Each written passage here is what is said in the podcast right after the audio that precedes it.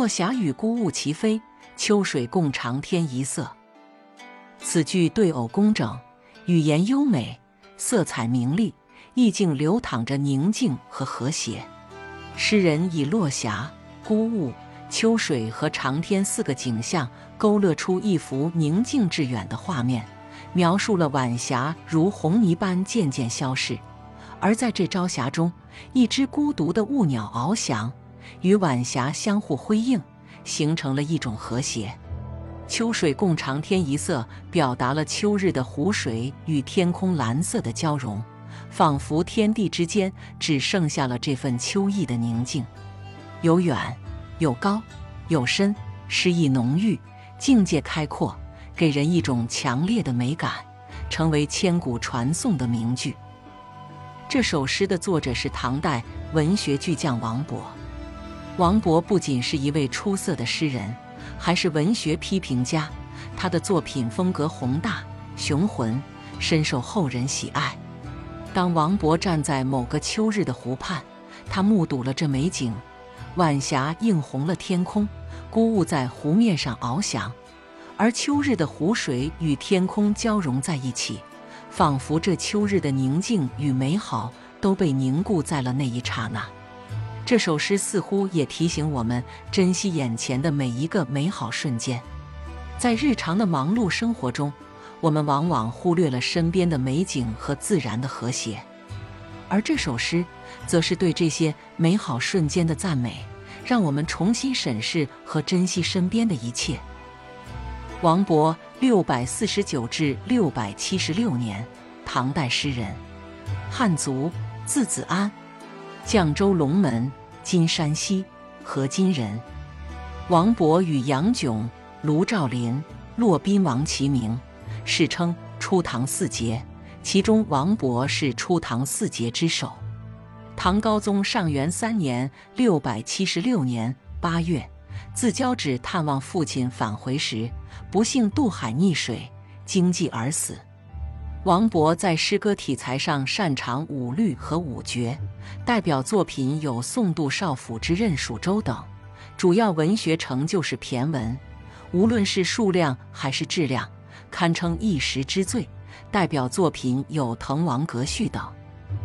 公元六百七十五年，唐高宗上元二年，为庆祝滕王阁新修成，严公于九月九日大会宾客，让其婿吴子章作序以彰其名。不料在假意谦让时，王勃却提笔就作。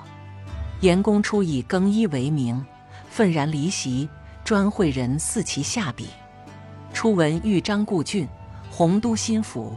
严公觉得亦是老生常谈。接下来，台隍枕夷夏之交，宾主尽东南之美。公闻之，沉吟不言。及至落霞与孤鹜齐飞，秋水共长天一色一句，乃大惊此真天才，当垂不朽矣。出立于博策而观，遂即请宴所，极欢而罢。关于《滕王阁序》的创作时间有两种说法。其一为唐末五代诗人王定保的《唐直言》说：“王勃著《滕王阁序》，时年十四。那时，王勃的父亲可能任陆河县（今属江苏令）。王勃赴陆河，经过洪州。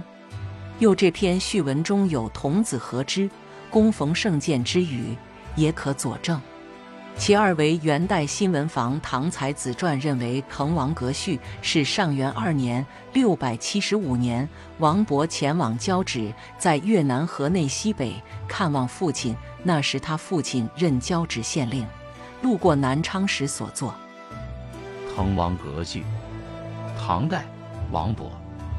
豫章故郡，洪都新府。星飞翼轸，地接衡庐。金三江而带五湖，控蛮荆而引瓯越。物华天宝，龙光射牛斗之墟；人杰地灵，徐如下陈蕃之榻。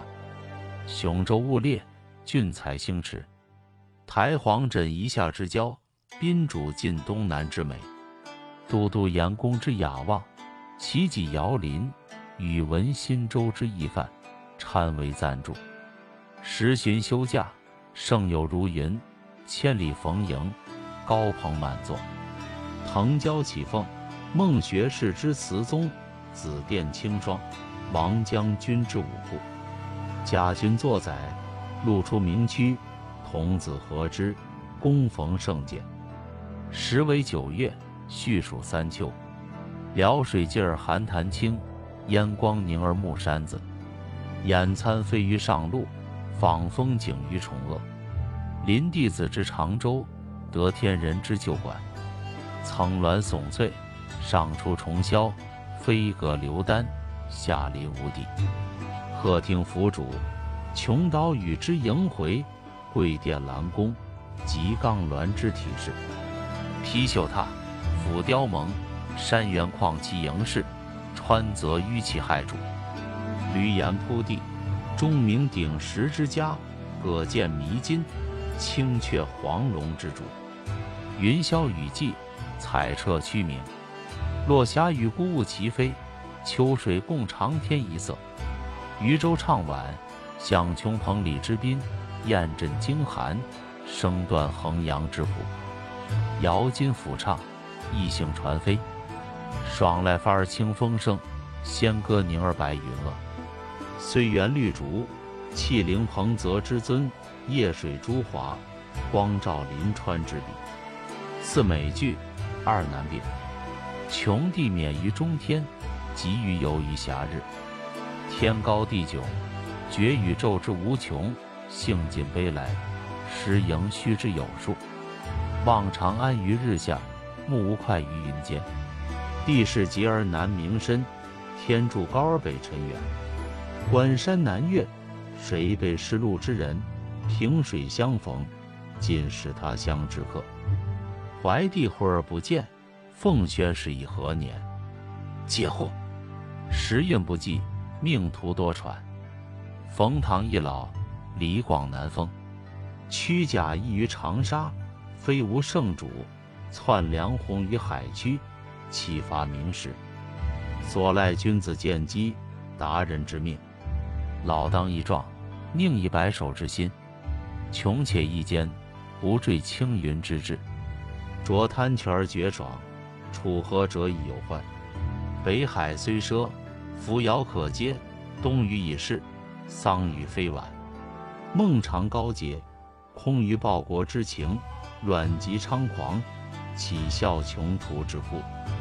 国三尺微命，一介书生。无路请缨，等中军之弱冠；有怀投笔，慕宗悫之长风。舍簪笏于百龄，奉晨昏于万里。非谢家之宝树，皆孟氏之芳邻。他日趋庭，叨陪礼对，金姿捧袂，喜托龙门。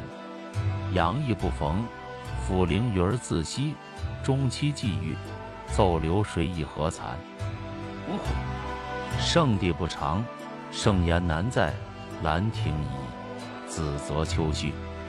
临别赠言，幸承恩于伟饯；登高作赋，是所望于群公。感结笔怀，公书短引，一言均赋，四韵俱成。晴洒潘江。各清陆海云儿，滕王高阁临江渚，佩玉鸣鸾罢歌舞。画栋朝飞南浦云，珠帘暮卷西山雨。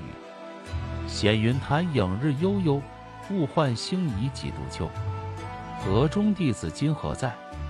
槛外长江空自流。